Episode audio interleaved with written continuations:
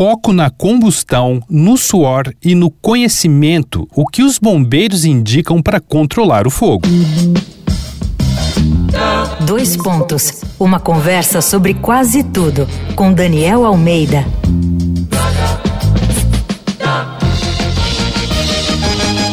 Nesse episódio da série A Ferro e Fogo, a ideia é exterminar o fogo. É dar cabo das chamas numa situação de emergência. Por isso, fui procurar o que os bombeiros têm para nos dizer. Eu achei na internet um arquivo em PDF de 150 páginas chamado Fundamentos de Combate a Incêndio. O manual foi elaborado pelo Corpo de Bombeiros Militar do Estado de Goiás. Uma das frases que abre o livro é de um coronel da Corporação do Rio e diz assim: Quando vista nas telas da ficção, a imagem de um homem comum que tem como profissão salvar vidas passa a impressão de que se vê um herói. Mas nós não somos heróis. Nosso labor é forjado em suor e conhecimento. Ser bombeiro não deve ser nada fácil. Enquanto a gente vê um foguinho saindo do controle e quer correr dali, eles têm que ir ao encontro do perigo. E em muitos países, curiosamente, os bombeiros são voluntários. Ao contrário do Brasil, nos Estados Unidos, 82% dos bombeiros são voluntários. Em Portugal, chegam a 90%.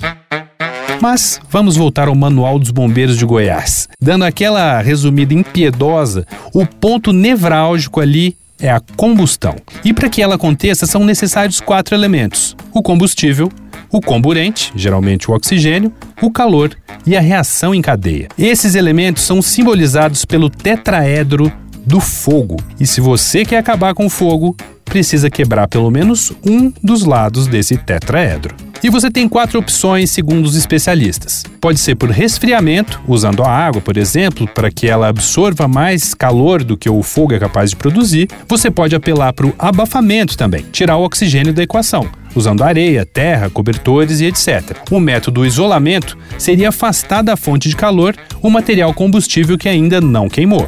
Sem mais combustível, o fogo acaba minguando. E por último, a quebra da reação em cadeia que é introduzir substâncias que inibem a capacidade reativa do oxigênio com o combustível, provocando uma extinção química das chamas. Agora, ouvinte mais destemido ou destemida, isso não quer dizer que ao sinal da primeira faísca você vai vestir a camisa dos bombeiros voluntários e se meter de herói, tá?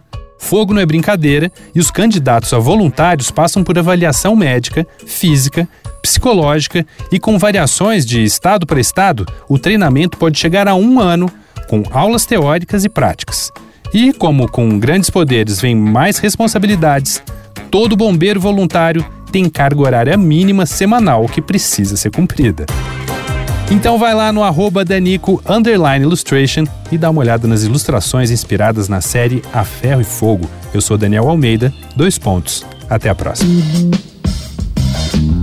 Você ouviu Dois Pontos uma conversa sobre quase tudo com Daniel Almeida.